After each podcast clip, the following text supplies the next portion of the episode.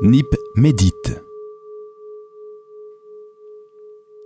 Bonjour à tous et bienvenue dans Nip Médite, le podcast qui vous parle de la vie, de silence et de pleine conscience. Cette voix qui vous parle est celle de Warco Brienza et j'aimerais partager avec vous les propos tenus par Sœur Sylvie, résidente au monastère de Bosé dans le Piémont, en Italie.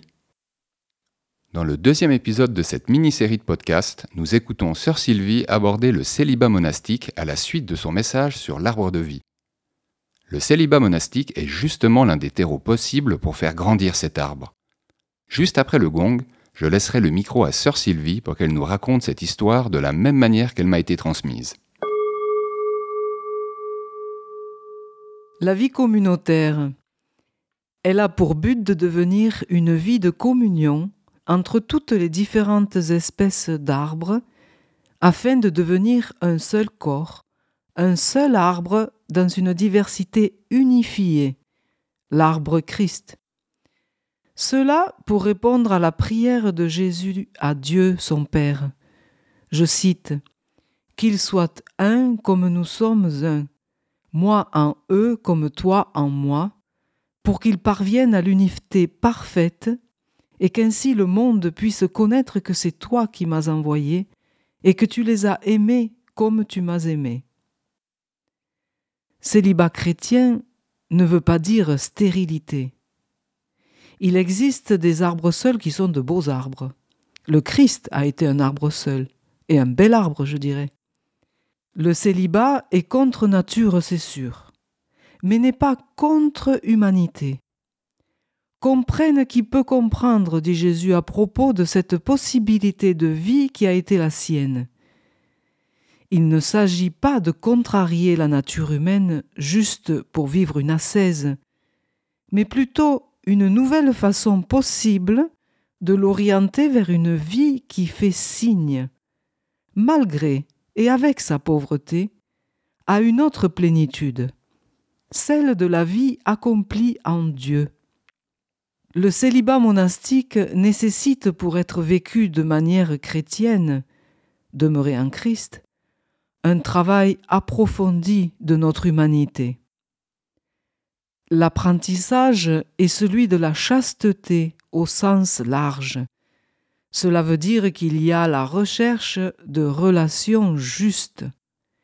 Justes dans le sens de ajuster à l'autre avec un grand A, c'est-à-dire à Dieu, et aux autres. Se rendre compte peu à peu que nos tendances égocentriques ne sont pas ajustées à l'Évangile. Par exemple, faire l'effort de connaître en vérité ses propres désirs affectifs et sexuels pour essayer de les libérer de la tentation du désir de possession, d'emprise, de pouvoir sur l'autre par toutes les formes et façons dont nous sommes capables. La manipulation, la séduction, le chantage, toutes les formes de violence relationnelle, etc. La chasteté demande un travail de conversion pour n'importe quel chrétien, célibataire ou non. La chasteté, c'est de pouvoir éprouver en nous la grandeur de Dieu, ce que la Bible appelle parfois la crainte de Dieu, qui nous libère de nos esclavages intérieurs c'est le reconnaître lui seul comme notre Seigneur sur la totalité de notre vie et lutter avec lui pour nous débarrasser des idoles qui continuent de nous dominer. Ce sont des grands mots, des grandes idées, mais je vous donne un exemple tout bête et tout vrai et bien difficile à vivre. Je vous donne une illustration pour expliquer plus concrètement ce en quoi peut consister la vie spirituelle dans la vie quotidienne. Une lutte qui a pour but de laisser la place au Christ en moi-même. Quand il arrive que vous vous sentiez humilié par quelqu'un, il y a bien des solutions comme réaction. Si c'est une plante plus fragile que vous, vous la déracinez ou vous tentez au moins de lui casser une branche. Si c'est une plante plus forte, vous recroquevillez vos propres branches pour ne plus avoir de contact avec elles. Mais il y a une voie, celle de Jésus. Vous essayez de regarder et de considérer cette plante avec les yeux de Dieu qui la voit dans son entier et voit aussi sa souffrance, sa fragilité. Dans la prière, vous comprenez que Dieu voit les vôtres aussi, et il vous fait sentir qu'il les accueille dans sa propre fragilité. Alors, vous entrez dans la crainte de Dieu, c'est-à-dire dans la reconnaissance, dans les deux sens du terme, gratitude et connaissance, de ce qu'il est, lui, pour vous, un Dieu miséricordieux qui ne craint pas de s'abaisser pour vous laver les pieds quand on lui confesse humblement avoir du mal à s'aimer les uns les autres. Alors, petit à petit, on en vient à reconsidérer la personne qui a blessé comme une sœur ou un frère pauvre en humanité, comme on l'est soi-même. Et on peut pousser la folie jusqu'à dire Merci pour cette humiliation qui me remet à ma juste place, une place ajustée à Dieu et ajustée aux autres. Une place où avec mon consentement à ne pas être le centre de mon monde, à ne pas lutter pour avoir raison à tout prix, je diminue pour laisser place à la libération de Dieu en moi, à son épanouissement en moi. J'accepte l'élagage du narcissisme de mon ego. L'accompagnement spirituel est un autre instrument de la vie monastique. Le prieur, la prieure, les maîtres et maîtresses des novices.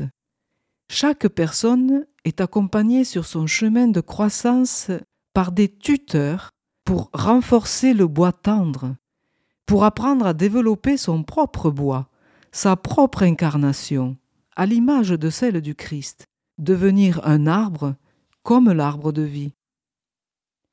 L'incarnation du Christ est une révolution divine qui commence par le bas, l'humus, l'humilité.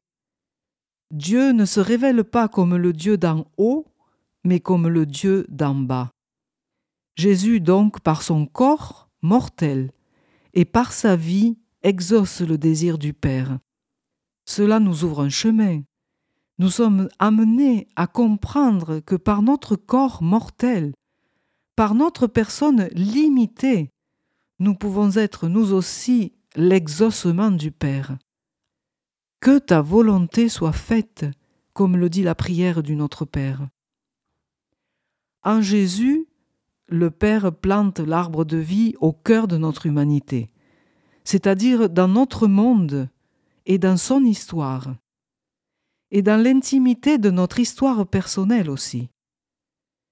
L'humanité de Jésus, c'est-à-dire sa façon d'être que l'on découvre dans les évangiles, interpelle notre propre humanité, et son humanité vient, si nous le désirons, travailler notre humanité de l'intérieur, selon la promesse de Dieu exprimée dans la Bible par la bouche du prophète Ézéchiel je leur enlèverai du corps leur cœur de pierre, et je leur donnerai un cœur de chair. Ils seront mon peuple, et je serai leur Dieu. Oui, le cœur de chair, c'est Christ en nous, sa sève en nous. Le cœur de pierre évoque le vieil homme, expression de Saint Paul, les branches mortes auxquelles nous sommes très attachés. Nous sommes invités à abandonner le vieil homme pour revêtir l'être nouveau, revêtir le Christ, assumer l'humanité du Christ comme lui a assumé la nôtre, demeurer en lui comme lui demeure dans le Père. Au terme de ce podcast et en attendant le prochain, retrouvez toutes les informations en français sur la communauté de frères et de sœurs vivant à Beauzé sur internet